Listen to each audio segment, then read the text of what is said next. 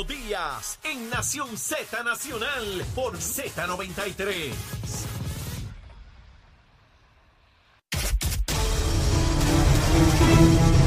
Buenos días, soy Carla Cristina informando para Nación Z Nacional. En los titulares, el presidente de la Comisión de Turismo y Cooperativismo de la Cámara de Representantes, José Rivera Madera, informó ayer que el organismo evalúa añadir enmiendas a la ley para fiscalizar las agencias de viaje extranjeras que tienen presencia digital en la isla y de otra parte, tan pronto como hoy podría comenzar el paro de cerca de 60 mil miembros de los sindicatos de las empresas de trenes en Estados Unidos quienes amenazan con paralizar este medio de transporte, lo que significaría un nuevo golpe a la economía estadounidense que expertos pronostican podría alcanzar a Puerto Rico. Y en otros asuntos, varios abogados de la organización Intermujeres afirmaron ayer que cuatro de cada cinco medidas legislativas que discute la Cámara de Representantes relacionadas con el aborto violentan derechos humanos fundamentales y aseveran que en la isla no existe un problema de salud pública relacionado con la terminación de embarazos. Y en temas internacionales, el gobierno de Estados Unidos advirtió ayer al presidente de Venezuela, Nicolás Maduro, que su paciencia no es infinita y amenazó con intensificar las sanciones si no regresa a las negociaciones con la oposición que fueron interrumpidas el pasado año. Para Nación Z Nacional les informó Carla Cristina. Les espero en mi próxima intervención aquí en Z93. Él es Leo Díaz. que venimos bajando, mire, chévere, aceleradamente. Na- Nación Z Nacional por la Z. Y ahí estamos, mire el cañaveral, mírelo ahí en su pantalla, quemando bien duro el Mire, ya no queda ahí ni ratón ni, ni ardilla, ¿sabes? Tan pronto llega Leito Díaz a las 8 de la mañana salen corriendo despavoridos. Tú sabes, porque aquí estamos para lo que es. Mire, ahora resulta que hay gente criticando a Luma, porque Luma dijo que va a haber interrupción de servicio en el fin de semana. Pues claro que lo va a haber si vienen un, un viento y viene lluvia. Sin haber viento y lluvia, interrupciones, y yo se los digo aquí todos los días. Pues se supone que Luma diga que no va a haber ninguna interrupción. O sea, se supone que mienta. ¿Verdad? Se supone que mienta. Para cuando mienta decir, mira qué embusteros son. Claro que van a haber interrupciones. Lo que vamos a medir es ejecución de fin de semana. Vamos a medir ejecución como corresponde. Bueno, quiero enviarle un saludo a Grisel Rolón, que me escribió. Cumple 63 años hoy. Grisel, felicidades, besitos en el cutis. No pareces de 63. Mira, por lo menos la foto esa que tienes ahí en Facebook. Yo no sé si me estás engañando, pero bueno, la foto que aparece ahí parece de 45. No te rías, no te rías. Bueno, Alexander Gabriel también, buen amigo, 20 años. Este es un joven universitario. Escucha el programa todos los días con su padre, con su abuela, interesado en los temas de Puerto Rico. Para los que dicen que la juventud que está perdida, Alexander Gabriel puede ser hijo mío, 20 años. Yo tengo uno de 22 y una de 21, así que podría ser hijo mío. Alexander, muchas cosas buenas, éxito en tus estudios universitarios, continúa así como un ciudadano de bien. Besito en el cuti, papá, a ti y a, y a- y a Grisel, ambos. Bueno, el gobernador Pedro Pierluisi estuvo ayer en una vista que se celebró en el Congreso relacionada con la reconstrucción de Puerto Rico a partir de todos los eventos, tanto de María como la pandemia y los terremotos, ¿verdad? Perdón, que afectaron a Puerto Rico. En esta vista quedó evidenciado la manera en que FEMA ha atendido este asunto. Esta entidad que nos explicaba Cristian Sobrino ayer que opera como una aseguradora. Las entidades de gobierno llevan a cabo la reconstrucción y ellos le reembolsan los gastos que han incurrido para restablecer lo- lo- la, infraestructura que haya sido dañada por el fenómeno que corresponda. En el caso nuestro, huracanes, pero en otros lugares son inundaciones, eh, pueden ser nevadas, pueden ser fuegos forestales, tornados, en fin, todo lo que conocemos como fenómenos naturales que crean este tipo de problemas. Y eh, quedó evidenciado que FEMA atiende con mucha lentitud, con una burocracia inmensa, todo este asunto de la reconstrucción. Eh, distintos ponentes del gobierno de Puerto Rico estuvieron allí dando testimonio de lo que se ha hecho hasta ahora. Y algo que a mí me llamó la atención y lo discutimos ayer aquí es Vaquero, el encargado de FEMA en Puerto Rico, señalaba en la prensa ayer que en Katrina, allá en Luisiana, todavía están atendiendo parte de la crisis, y eso fue en el 2005, que FEMA todavía hoy, 17 años más tarde, está atendiendo asuntos. Lo que implica la complejidad y la gravedad de la reconstrucción por parte del gobierno federal con esta entidad llamada FEMA. y hay algo que no se ha discutido en Puerto Rico con la urgencia que se debería. Me voy a referir ahora a los 78 alcaldes y alcaldesas de Puerto Rico. Yo escucho a los alcaldes pidiendo, pidiendo, pidiendo y pidiendo. Todos los días todos los años, con huracán o sin huracán. Necesitamos, necesitamos, dame, dame, dame. Ayer, la persona que está a cargo, miren el puesto que tiene este señor que testificó ayer en el Congreso. Es el director de la Oficina General de Contraloría del Departamento de Seguridad Nacional y Justicia. Por poco no tiene título. Tuve que escribirlo porque imagínese usted. Este señor dice que una de sus mayores preocupaciones en esta reconstrucción es que los municipios de Puerto Rico no tienen el personal especializado que conozca el manejo y la reglamentación federal para estos fondos y que se podrían encontrar con la situación, oigan bien, de que una vez desembolsados los dineros para la reconstrucción, una vez los municipios inviertan, al no cumplir con la reglamentación federal, no se le reembolsen sus gastos. Estamos hablando de 78 municipios, desde grandes, medianos y pequeños. Municipios, muchos de ellos que están básicamente en quiebra. Alcaldes y alcaldesas, esto no es un asunto sencillo. Yo los oigo a ustedes pidiéndole al gobierno estatal y que haga el gobierno estatal y que el gobierno federal, y los escucho todo el tiempo pidiendo y quejándose. ¿Cuántos de los alcaldes de Puerto Rico y alcaldesas, federados o asociados, están listos con el personal que conozca de reglamentación federal y que hablen en inglés, en inglés, que sepan inglés? Sí, porque no en japonés, ni en cantonés, ni en mandarín ni en ruso, ni alemán, ni portugués. Es en inglés. Alcaldes y alcaldesas de Puerto Rico. No queremos escuchar dentro de un año, dos años, tres años o cinco años los alcaldes gritando y llorando en el Capitolio o en Fortaleza. Ay, no me devolvieron el dinero porque había que llenar un papel que yo no llené y ahora el gobierno federal no me quiere dar los chavos. Pero digo más, al gobierno central, recomendación al gobierno central, al COR 3, a FEMA. Pueden haber muchos alcaldes irresponsables y negligentes, todos no son iguales. Hay alcaldes excelentes, hay alcaldes regulares y hay alcaldes incompetentes, como en todas partes como en todas partes. Hay abogados excelentes, regulares e incompetentes. ¿O no desaforan abogados? Claro.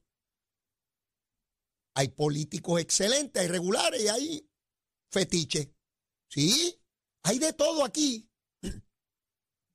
El gobierno central tiene que aconsejar, y voy más lejos, a los legisladores probablemente hay que someter legislación para obligar a los municipios irresponsables y alcaldes irresponsables, porque los hay, de los dos partidos, ¿ah?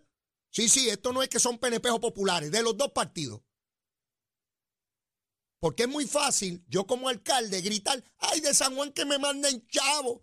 Eh, eh, eh, mire, el fondo de equiparación que me envíen los chavitos míos pero a la hora de administrarlos a nivel municipal sean negligentes o irresponsables. Este señor, mire, este pájaro es americano, ¿sabe? Se lo dijo el americano, el invasor. Si el capitalista, el opresor, el malo, los yanquis son malos. Ustedes no lo sabían. Los yanquis son bien malos y no mandan chavos para acá. Este señor se llama Chris Curry, director de la Oficina General de Contraloría del Departamento de Seguridad Nacional y Justicia, está diciendo que la mayoría de los municipios no tienen el personal especializado en la reglamentación federal para procurar los reembolsos y que si no se cumple con esa reglamentación no se le podrá desembolsar el dinero. Los chavos están ahí, los chavos están ahí, los chavos están ahí. ¿Qué deben hacer los presidentes de la federación y la asociación de alcaldes? A ambos presidentes de la federación y de la asociación reúnan aconsejen, monitoreen y exijan a todos y cada uno de sus miembros que cumplan con esto. Al gobierno central, al gobierno central, a todos los que tienen que ver con este asunto, tienen que fiscalizar a los municipios. Hay alcaldes irresponsables. Hay alcaldes que no saben lo que tienen entre manos, esa es la verdad. Se sientan allí en la silla y son alcaldes y tienen tres empleados y recogen la basura y una cosa pero no saben de más nada. Sí, los hay. No crean que por salir electo a uno le llega el aceite a la lámpara. Cuando uno nace, viene con una lamparita. Y esa lamparita trae aceite. Hay gente que viene con mucho aceite. Hay gente que viene más o menos con la mitad. Y hay otros que traen poquitito aceite en la lámpara.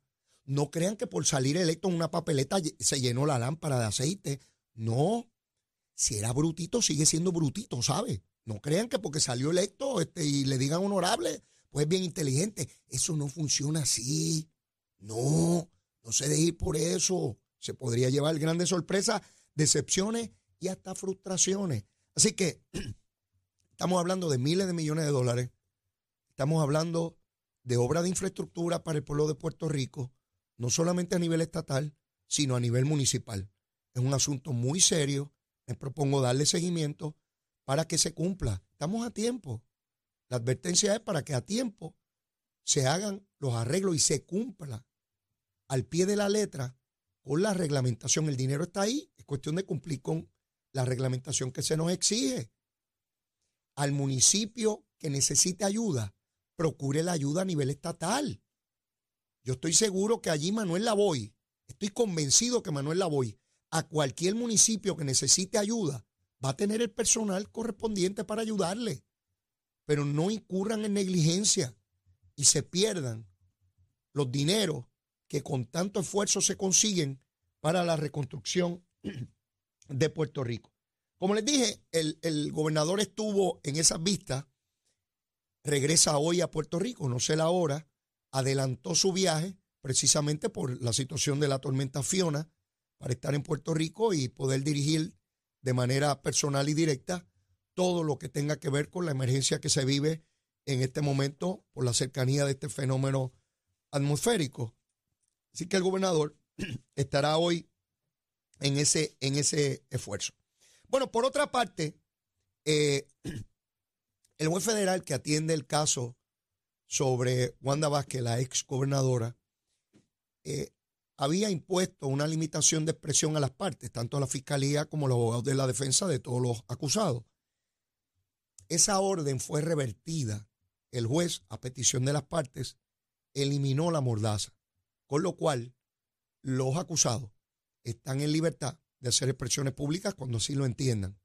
Por supuesto, la prudencia aconseja y las reglas de procedimiento criminal que esas expresiones tienen unos límites, ¿verdad? No son ilimitadas o irrestrictas. Eh, pero la ex gobernadora Wanda Vázquez adelanta que ella va a estar haciendo expresiones sobre su caso. ¿Hasta qué punto, con qué magnitud? Yo no lo sé. De ordinario, los abogados que atienden casos criminales le aconsejan a sus clientes que no hagan ningún tipo de expresión pública. Sin embargo, eso es en casos que no son mediáticos. Estamos hablando de una ex gobernadora la atención pública sobre este caso es dramática, sobre información que, es, que son hechos, pero también sobre especulaciones. Eh, y en este tipo de casos se vierte mucha información que es estrictamente especulación, lo cual pone en entredicho las posibilidades de un juicio justo, de un juicio, de un juicio balanceado, de un jurado que no esté minado por especulaciones y por información incorrecta, falsa, alguna de ellas maliciosamente eh, divulgada eh, eh, a través de tantos medios que tenemos hoy, incluyendo las redes sociales. Así que yo, yo sé que la exgobernadora, a tono con esa realidad, pues intenta un poco disminuir el impacto de esa información con la posibilidad de ella vertir la información que, corresponda. Es una situación extremo difícil. Yo leía un poco sobre los planteamientos de la ex y, me parecían razonables. Por ejemplo, algo que, que yo no había pensado, cuando se argumenta de que hay 24 grabaciones, pues uno piensa, pues grabaron a la ex gobernadora en 24 ocasiones. Entonces uno piensa, a ah, rayo, es un caso muy fuerte contra la ex gobernadora. Dice su defensa, no en todas esas grabaciones está la ex gobernadora. Entonces uno piensa, a ah, caramba, pero espérate, estamos hablando ahora de otra cosa. Podría ser grabaciones donde implican a la gobernadora, pero no es donde la gobernadora se está implicando ella en actuaciones ilegales, ¿verdad? Son cosas totalmente distintas y no necesariamente implican la culpabilidad de una persona, sea Wanda Vázquez o quien sea. Así que ciertamente son elementos muy importantes y yo tuve diferencias políticas con la ex gobernadora, no la apoyé a su elección en la primaria, pero eso no quiere decir que le desee nada malo a Wanda Vázquez, en lo absoluto. Quiero que tenga un juicio justo e imparcial. Si es inocente, que así se demuestre. Si es culpable, pues de igual manera. Y lo dice alguien que enfrentó un juicio. A mí se me acusó de delito, de motín y estoy plenamente consciente de los derechos que abrigan a un acusado. Yo estudié derecho y tenía una aproximación teórica sobre esos derechos constitucionales de los cuales tanto hablamos. Pero nada como ser acusado y depender de esos derechos para su defensa. Y como yo lo conozco también, lo viví en carne propia y viví también la especulación pública. Yo viví lo que muy pocas personas en la opinión pública han vivido, un juicio criminal de delito grave, donde gran parte de la prensa cubría lo que ocurría en sala, y al otro día yo leía una información totalmente distinta de lo que había ocurrido en sala, por periodistas que querían que porque éramos estadistas saliéramos culpables. Sí, periodistas, periodistas, que se llaman periodistas, que salen en la radio, en la televisión, en la prensa escrita. Ellos saben quiénes son, ¿sí? Que cubrían en sala y al otro día matizaban, exageraban o inventaban historias de lo que había ocurrido en sala. Sí, yo viví eso, yo lo viví, nadie me lo contó. No lo leí en una historia, en un libro de un acusado, lo viví yo. Y como yo lo viví, sé lo que podría vivir Wanda Vázquez y sé lo que podría vivir cualquier acusado en Puerto Rico. Así que quiero que la información que se vierta sea verdad, sean los hechos, sin exageraciones, sin especulaciones, sin cargas políticas por enemigos políticos, dentro o fuera del PNP, dentro o fuera del PNP. Que se vierta la verdad y que sepamos la verdad y que esa verdad, 12 seres humanos, determinen culpabilidad o no. Eso es lo que debemos esperar de un sistema de justicia, de un sistema democrático, donde no se cargue porque es mi enemigo. Yo no vengo aquí con la vara, mire, aquí está la vara cortita, esta es la vara cortita. Aquí hay unos sectores que cuando se trata de mi enemigo político, de mi partido o de fuera de mi partido, es la vara cortita. Vamos a exagerar la noticia, vamos a cargarla, es culpable, hay mucha evidencia en su contra, está fastidiado, mil años de cárcel, que lo encierren por siempre, que lo voten de Puerto Rico. Pero cuando es mi amigo, cuando es de mi partido, cuando es mi allegado, cuando es de los míos, la vara larga. Ahí es inocente, eso es una exageración, es una fabricación de un caso, eso es inmeritorio. Mire, no, no, no. Yo no quiero ni la vara larga ni la vara corta. Yo quiero la misma vara para cada ciudadano, no importa su partido, su religión, su color de piel, su preferencia sexual, si es pobre o si es rico, si es poderoso o no, si es político o no, si es empresario o no, la misma vara para cada ciudadano. Seguimos quemando el cañaveral y hoy es viernes. Está aquí ya la licenciada Ana Quintero. Mire, que lleva años quemando el cañaveral. Llévatela, chero.